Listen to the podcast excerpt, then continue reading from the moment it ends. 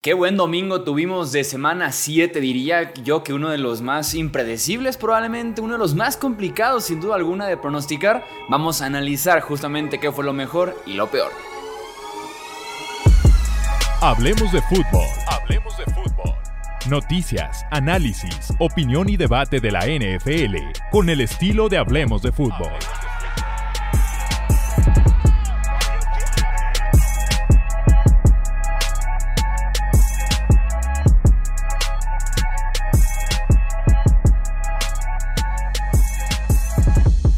Bienvenidos amigos, ¿cómo están todos? Bienvenidos al podcast Hablemos de Fútbol. Yo soy Jesús Sánchez. Es un placer estar nuevamente con ustedes en este domingo por la noche para poder comentar lo mejor y lo peor que nos dejó este domingo de semana 7, ganadores y perdedores también de este mismo domingo que tuvimos bastante, bastante entretenido.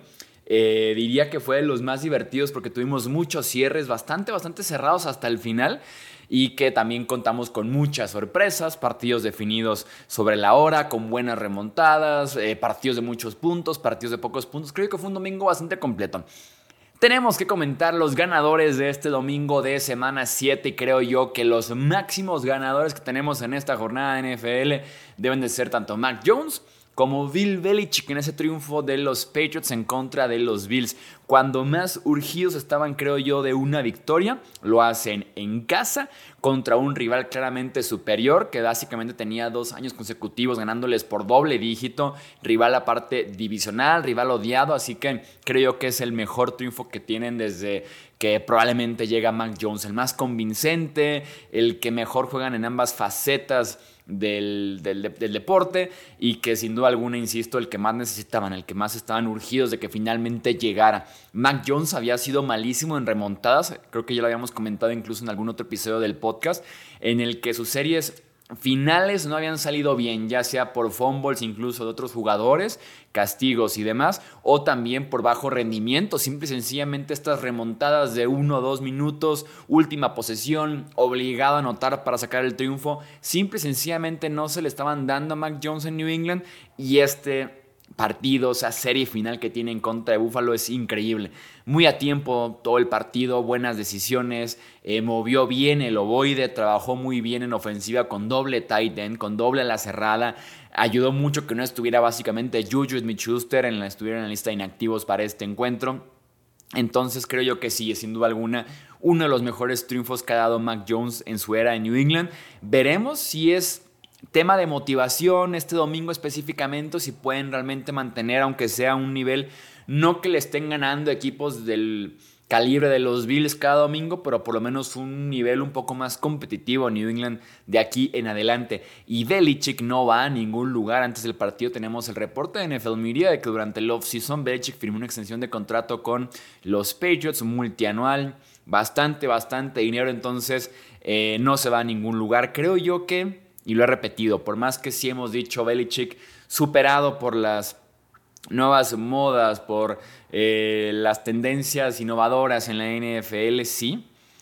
Como head coach yo me lo quedaba, como gerente general le traería ayuda y más porque un tipo como Belichick con todo y que todos en una franquicia tienen una fecha de caducidad y la tuvo hasta el mismo Tom Brady, creo yo que un tipo como Bill Belichick por historia, por la misma relación que tiene con Robert Kraft, por cómo levanta una franquicia que había sido perdedora probablemente dos, tres décadas antes de que llegara él.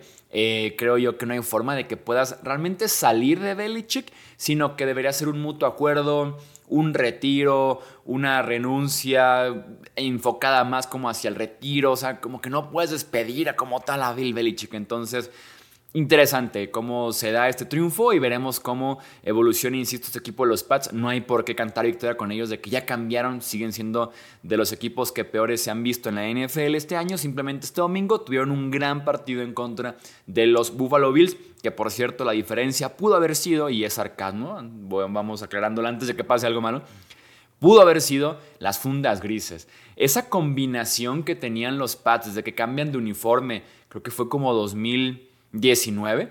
Todo azul de local, es espantoso. O sea, hacía falta que regresaran las fundas grises, los pantaloncillos grises, como ustedes les digan.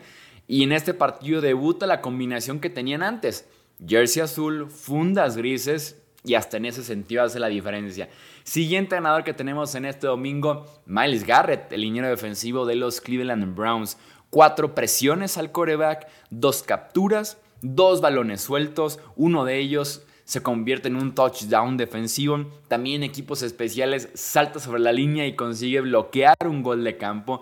Me pregunto, ¿se puede hacer más? O sea, pregunta muy seria. Como defensivo, ¿se puede tener un impacto mucho más grande que el que tuvo Miles Garrett en este partido en contra de los Colts? Insisto, dos capturas y las dos fueron para balón suelto. Incluso una de ellas fue para touchdown. Y la otra fue para cuando bloquea el gol de campo. Cleveland consigue un gol de campo antes de irse al descanso. Entonces, no, no sé qué tanto impacto más se pueda tener en el marcador directamente eh, por un jugador defensivo, como lo tuvo eh, Miles Garrett en este partido. Siguiente ganador. Lamar Jackson, claro que tenemos que mencionar el partidazo que da el quarterback de Ravens en contra uno de los mejores equipos de la NFL, que empieza a creer que el puesto número 2 del Power Ranking está maldito. Está maldito. Hemos puesto a Miami y esa misma semana Miami pierde. Pusimos a Filadelfia. Filadelfia pierde. Creo que pusimos también a Buffalo, Buffalo pierde. Y recientemente pusimos a los Detroit Lions y los Lions pierden. O sea, es la maldición del segundo lugar de los Power Rankings de Hablemos de Fútbol pero Lamar Jackson ha sido poesía, ha sido cine lanzando el oboe de esta temporada. Su nueva mentalidad que tiene de que empieza la jugada y es lanzar, lanzar, lanzar, lanzar, lanzar y solo usar las piernas como para comprar tiempo, para extender la jugada, es como la opción perfecta y es un gran balance que ha encontrado Lamar Jackson en esta nueva ofensiva de Todd Monken con los Baltimore Ravens. Insisto, su mentalidad es lanzar, lanzar, lanzar, lanzar y es como, bueno, ya que de verdad agoté todas las opciones posibles de lanzar el ovoide. Deja, compro tiempo, intento todavía lanzar más el ovoide y si ya la tiro no puedo, corro. Entonces ha sido magnífico. Lamar Jackson este domingo tiene un partidazo en contra de los Lions que hace una muy buena defensiva, tanto por tierra como por aire, y que le pasan por encima tanto Jackson como el resto de los Baltimore Ravens. Apenas 6 pases incompletos, 357 yardas, 3 touchdowns por aire, un touchdown por tierra le pasó por encima una muy buena defensiva de los Lions. Siguiente ganador, Donta Foreman, el running back de los Bears. Running back también de mi equipo de fantasy, por cierto, eh, generó 89 yardas por tierra, dos touchdowns, también añade otras 31 yardas recibiendo, con otro touchdown, tuvo tres touchdowns en el partido en contra de Raiders para poder levantar a un equipo de Chicago que tenía ausencias, principalmente la de Justin Fields, iniciando un quarterback no drafteado novato de segunda división, tenías que darle lo voy de Donta Foreman para que te levantara este equipo y lo logró. Sobre todo, Foreman se ha convertido como en el running back suplente por excelencia en los últimos años en la NFL. Cuando McCaffrey es cambiado, por ejemplo, la temporada pasada con los Panthers, entra Foreman, se convierte en el caballo de batalla y da unos partidazos con los Panthers. Ahora con los Bears, básicamente en aquel Thursday Night Football en contra de Commanders, caen todos los running backs Llega Donta Foreman y te levanta por lo menos la semana pasada y esta semana. Entonces se ha convertido como un running back suplente de bomberazo por excelencia Donta Foreman. Insisto, en el, en el fantasy es bastante, bastante recomendable. Eh, siguiente ganador, a pesar de que su equipo perdió, Pucanacua. Ha sido una gran, gran adquisición la de Pucanacua por medio del draft. No sé dónde sacan estos wide receivers, los Rams de rondas posteriores y que tienen como su impacto inmediato. Pucanacua ha sido uno de ellos tuvo una tarde callada, Cooper Cup, y Pucanacua levanta la mano con 8 recepciones, 154 yardas, incluyendo una recepción que es candidata a recepción del año. En medio de dos defensivos se lleva un golpe, sube por el ovoide y cuando cae alcanza a poner los dos pies, así las dos puntitas, un pedazo de recepción que tiene Pucanacua y que los Rams que están jugando muy bien, sobre todo Stafford lanzando el ovoide, tiene como esas dos opciones ahora, ¿no? Cooper Cup, que sigue siendo magnífico, Pucanacua, Tutu Atwell, que sigue por ahí apareciendo, Tyler Higby, pero sin duda alguna, los Rams que habían batallado un poco en encontrar como ese número 2 consistente detrás de Cooper Cup, que no lo fue Allen Robinson, que lo fue hasta cierto punto del Beckham Jr., no tanto. Eh, Pucanacua ha sido, ha sido increíble, ha sido perfecto como para ese rol con los Rams de Los Ángeles. Siguiente ganador, Travis Kelsey. Travis Kelsey constantemente es imparable contra todos los equipos de la NFL, no importa la semana que estemos en el año. Pero los Chargers especialmente son sus mega, mega, mega clientazos. O sea, pienso en Travis Kelsey, me imagino dos, tres partidos, dos, tres momentos y la mayoría son en contra de los Chargers y este partido que tuvo también lo voy a recordar. 12 recepciones, 179 yardas, un touchdown, un touchdown por cierto dedicado a Taylor Swift que hace el corazoncito hacia, la, hacia el palco.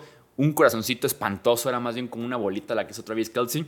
Llega a 50 touchdowns en temporada regular esta dupla de Travis Kelsey con Patrick Mahomes, sin duda alguna de las mejores duplas que hemos tenido en la historia de la NFL, muy comparable con la de Tom Brady y Rob Gronkowski, pero si Travis Kelsey ganador tenemos en este domingo de semana 7 y para cerrar ganadores la ofensiva de los Colts. Aquí tenemos para destacar hasta los equipos que perdieron. La ofensiva de los Colts. Único equipo que ha convertido por lo menos 20 puntos en cada partido de este año. Shane Steichen, el head coach novato que tiene Nápoles este año, es quien se merece ese crédito, conseguir, insisto, 20 o más puntos en cada partido, teniendo la ofensiva de San Francisco, la ofensiva de Filadelfia, teniendo a los Bills y demás. La ofensiva de los Colts 20 o más puntos cada partido. Tiene a Zach Moss casi liderando la NFL, por ahí peleando el podio para ser de los corredores con unas yardas terrestres este año. Jugando un muy buen nivel Michael Pittman, Alec Pierce, jugando con dos quarterbacks diferentes.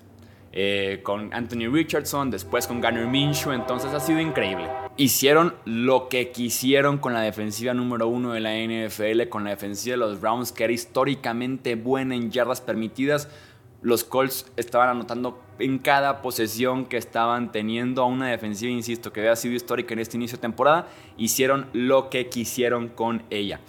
Hablemos ahora de la parte negativa, de los perdedores que nos dejó este domingo de semana 7. Tenemos que mencionar a los Buffalo Bills, claro que sí. Tercer partido consecutivo que inician lento y tienen que venir de atrás. En contra de los Jaguars en Londres, en contra de los Giants, que ese partido lo ganan porque Giants ejecuta pésimo al final de la primera mitad y de la segunda mitad y ahora en contra de New England. Su defensiva no es la misma que la del inicio de año y lo entiendo porque son lesiones muy fuertes que tienen a la defensiva. Tredavious White, su mejor esquinero, Matt Milano, su mejor linebacker. No es nada fácil levantarse de dos lesiones de este estilo, sobre todo cuando tienes una defensiva que es tan agresiva yendo por el coreback, se necesita de un linebacker que pueda ser bueno en cobertura y también haciendo muy buenos tacleos en campo abierto, que es Matt Milano. Y claro que se requiere de un esquinero que esté constantemente uno contra uno, sin apoyo del safety y demás. Eh, y, no está Travis Wade para hacer eso. Entonces esa defensiva de los Buffalo Bills no es la misma, lo entiendo, no están llegando, haciendo, no están llegando a hacer las jugadas que tienen que hacer en cuanto mandan el blitz, por ejemplo. Y viendo el parte ofensiva, me pregunto si Josh Allen cómo está el hombro, porque desde que se toca un poco el hombro eh, derecho no ha tenido sus mejores partidos. La temporada pasada fue de alguna forma similar cuando se lesiona del codo derecho, que estuvo jugando, pero que no estuvo jugando como nos tiene acostumbrados Josh Allen. Entonces me pregunto si está realmente bien del hombro. Estuvo limitado en la semana de entrenamientos, juega este partido, inicia con intercepción incluso, entonces no sé qué destacar en ese sentido de Josh Allen, pero sin duda alguna con un récord de 4-3, creo que los Bills pueden ser mejores que su récord, pero no los podemos considerar de esas potencias definitivas en la conferencia americana. A pesar de que el partido más importante que tuvieron en contra de los Miami Dolphins lo ganan y bastante bien, lo ganan muy contundentes también. Entonces, en ese sentido, es interesante que podemos eh, pensar de los Buffalo Bills, pero sí me da una mala sensación, sin duda alguna, el que lleven tres semanas en la que pierden en Londres. Después casi casi debieron de haber perdido en contra de Giants, un equipo que sí es muy, muy inferior. Y ahora debieron haber perdido en contra de los Pats, un equipo que claramente también es inferior a ellos. Siguiente perdedor que tenemos en este domingo de semana 7 es Karim Jackson, el safety de los Denver Broncos, que es tal vez el jugador más sucio que tenemos actualmente en la NFL. Ha sido multado cuatro veces en lo que llevamos del año, casi 100 mil dólares en multas, que por cierto la NFL dona el dinero que se multa a los jugadores a lo largo del año. Y hoy tiene un golpe que genera una segunda expulsión, porque también ya la habían expulsado una vez esa temporada. Eh, y ahora genera una segunda expulsión Probablemente va a venir una quinta multa. Apenas es la semana 7 y va a llegar una quinta multa el viernes, que es cuando llegan las multas a los jugadores del NFL. Y me pregunto yo si con cinco multas dos expulsiones, se viene ya la suspensión de Karim Jackson, aunque sea un partido como en su momento la NFL lo hizo con Bontase Perfect, aquel linebacker de los Bengals que era muy, muy, muy sucio y que llegó a un punto en el que lo multaban cantidades muy grandes y pasaron a decir mejor, ¿sabes qué? Suspendido. Suspendido a ver si así entiendes, me pregunto si va a ser un caso muy parecido con Karim Jackson esta semana. Perdedor, Gino Smith. La ofensiva de Seahawks tuvo tres entregas de balón en contra de Arizona. No deberían tener tres entregas de balón en contra de una defensiva como la de Cardinals, incluyendo otra intercepción de Gino Smith en zona roja y un fumble que fue en el intercambio que tuvo con el centro. Eh, este año me ha gustado Gino Smith hablando en general. Cuando llega a la 20 se le nula por completo el juicio y las habilidades porque ha sido muy malo en zona roja Gino Smith y sin duda alguna no ha sido el mismo del año, del año anterior. Ha sido descuidado, ha sido inconsistente. Gino Smith, de hecho, publicaba por ahí una historia, Gino, en la que le pedía de alguna forma una disculpa a los aficionados de Seahawks, sabiendo que había quedado a deber en este inicio de temporada, que no estaba jugando tan bien, incluso mencionaba que él era consciente de que tenía casi casi que ganarse su contrato año con año y que, bueno, veremos cómo, cómo depara el futuro, qué depara el futuro para Junior Smith, pero sin duda alguna no ha jugado bien. Siguiente perdedor, los oficiales. Y en ese sentido, los fans de la NFL, por culpa de los oficiales, si llevan tiempo siguiendo el canal, saben que no suelo hablar mucho de oficiales. Soy de los que prefieren enfocarse en la parte positiva, en la parte de lo que podemos controlar, que de alguna forma es los equipos que están jugando, no tanto el arbitraje. Los oficiales tuvieron una semana bastante, bastante difícil y creo que ha sido en general una temporada bastante, bastante complicada. Y eso sí diría, los 32 equipos de la liga han sido perjudicados, los 32 equipos de la liga han sido beneficiados. Aquí no hay favoritismos, no hay que ayudan a los Chiefs, que ayudan a los Eagles. Te puedes encontrar fácilmente una semana en la que eh, eh, piensen que están beneficiando a 16 equipos y literalmente el siguiente domingo puedes decir que están beneficiando a los otros 16 equipos. Entonces no hay aquí ningún tipo de favoritismo por parte de la liga, de oficiales y demás, pero tuvieron unos errores, unos horrores esta semana de NFL, este domingo específicamente. La interferencia de pase con 30 segundos por jugar en el Colts en contra de Browns, que pone a Browns en la yarda 1 de los Colts y que una jugada y que unas jugadas después, después perdón, Cleveland anota el touchdown y gana el partido, en mi opinión esa no es interferencia de pase por el simple hecho de que el pase es inatrapable, el pase cae básicamente pega en la barda donde inician las gradas, ni siquiera cae en lo blanco, en algún punto, en un rango que el receptor pudiera hacer la recepción. Ni Víctor Wembayama, el jugador francés de los Spurs, haría esa recepción. Entonces, esa pase inatrapable y en mi opinión no era castigo. DJ Humphries, el tackle izquierdo de Arizona, es expulsado por hacer contacto con un oficial, que la regla es muy, es muy clara, ¿no? Contacto con oficial, expulsado. El tema aquí es que DJ Humphries recibe un golpe a la cara de un defensivo de Seahawks y Humphries simplemente se quiere como que quitar el golpe de encima porque me están pegando y como que quiere dar el manotazo para quitarse de encima el golpe. Termina pegando al oficial, que es justo cuando el oficial termina metiéndose en medio de los dos jugadores. Se va Humphries. Y no se va el defensivo de Seahawks, que también le pega a Humphries en la cara. Entonces, ese tipo de detalles. Kenny Pickett en el Steelers en contra de Rams se queda cortísimo de la marca el primero y 10.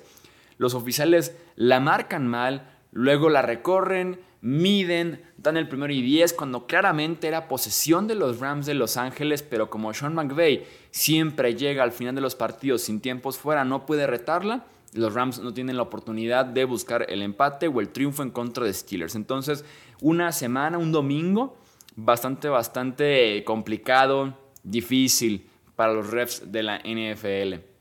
Siguiente perdedor, y vámonos rápido porque tengo muchos más. Eh, Jordan Love.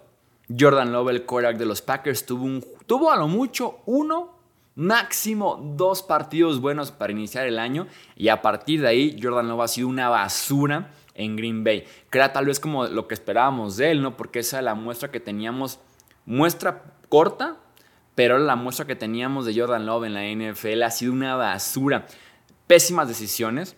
Su intercepción en contra de Raiders en la última serie ofensiva. Y su intercepción hoy en contra de los Broncos, igual en la última serie ofensiva, son pases malos, en cobertura, mala decisión, mala elección. El tipo de pase como que le mete demasiado aire a los dos pases muy como sobrado, muy tranquilo el pase cuando debió haber sido un balazo en contra de Raiders y ni siquiera haber lanzado ese pase en contra de Broncos el día de hoy. Eh, no sé para qué lanzar tan largo hoy en ese momento en contra de Las Vegas, para qué lanzar de una vez a la zona de anotación en esa situación. Eh, cada pase es un microinfarto, siempre en defensivo cerrando hacia el ovoide, eh, bombea a veces mucho sus envíos. Entonces, yo con Jordan Love, sinceramente, me he llevado iba a decir una decepción, pero realmente esperábamos eso. O sea, me preguntaban antes de que la temporada empezara, ¿qué esperas Jordan Love? Nada. ¿Y qué recibió de él? Nada. Nada. Contra la peor defensiva de la NFL el día de hoy, viniendo de bye y se llevan con cero puntos al medio tiempo. Cero puntos en contra de la defensiva que es última de la NFL en las estadísticas. Cero puntos al medio tiempo. Sí, difícil. Los Dolphins son también perjudicados en el Sunday Night Football, en efecto, eh, en una interferencia de pase de un jalón en la máscara que no marcan y es cuarta oportunidad y entregan el ovoide. Entonces, día complicadísimo para los oficiales de la NFL. Siguiente perdedor, los Falcons, por el simple hecho de tener a Desmond Reader como su coreback, que se ha convertido aquí en un recital de venir cada domingo a decir Desmond Reader está jugando como el peor coreback de la NFL o uno de los peores corebacks de la NFL. Una semana más hablando aquí de Desmond Reader. Pero es que es la diferencia entre los Falcons, siendo un equipo serio, un equipo peligroso, un equipo que pudiera dar de qué hablar, a lo que son hoy. La diferencia es Desmond Reader. Le costó simplemente hoy dos touchdowns a Atlanta. Dos touchdowns porque tiene dos fumbles en la yarda uno del rival. El primero de ellos en un intercambio con el centro, el segundo de ellos va corriendo, se confía, baja un poco la velocidad y llega Anton Winfield a hacer la jugada del día probablemente y provoca el fumble en la yarda 1.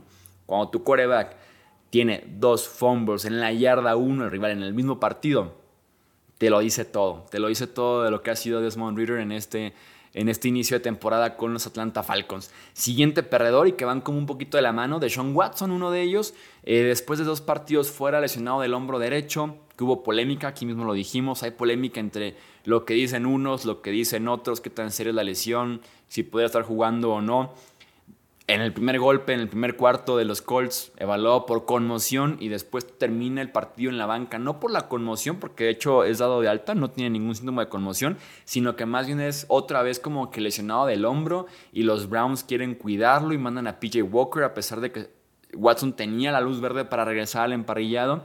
Eh, el nivel ha sido bastante malo cuando está en el campo. Hace poco le veía una gráfica que es de los quarterbacks que más pases falla con sus wide receivers abiertos, entonces ha sido malo en el campo y este año ha sido eh, muy poco consistente, manteniéndose sano y siendo un tipo que está disponible para su equipo. Y el último operador es Daniel Jones, insisto, iban como medio de la mano, por el simple hecho de que Tyrod Taylor ha tenido los dos mejores partidos para quarterbacks de los Giants este año, el del domingo pasado y el de este domingo. Y los otros cuatro o cinco peores son los de Daniel Jones, básicamente, ¿no? Eh, se ve eh, Tyrod Taylor como más en control, no comete tantos errores, se mueve mejor en la bolsa, eh, tuvo muy buenos pases verticales, sobre todo verticales pegados a la zona, a la línea, a la línea de lateral, al sideline. Eh, tuvo un buen pase en tercer y gol desde la yarda 15 con Darren Waller. Después gana el partido básicamente con otro touchdown parecido. Entonces me gustó Tyrod Taylor. Sobre todo comparado con la muestra que tenemos de Daniel Jones.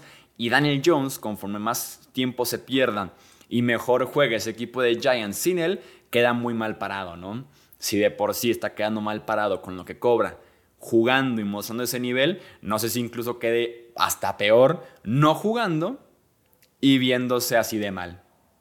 Y viéndose así de mal él desde la banca con Tyrod Taylor jugando mucho mejor en el campo. Entonces, complicado el tema del contrato tanto de Sean Watson como el tema del contrato de Daniel Jones, que son dos contratos bien pesados para sus respectivas franquicias y que no pueden hacer mucho más más que ver que sus corebacks pagados, iba a decir estrellas, pero claro que no, sus corebacks que están muy bien pagados no están rindiendo como lo esperabas, tanto por no mantenerse sanos como por estar en el campo y jugando bastante mal y que por momentos los suplentes hayan jugado al mismo nivel o no tan abajo de ellos o incluso hasta mejor de ellos. Entonces, complicado para Giants y para Browns.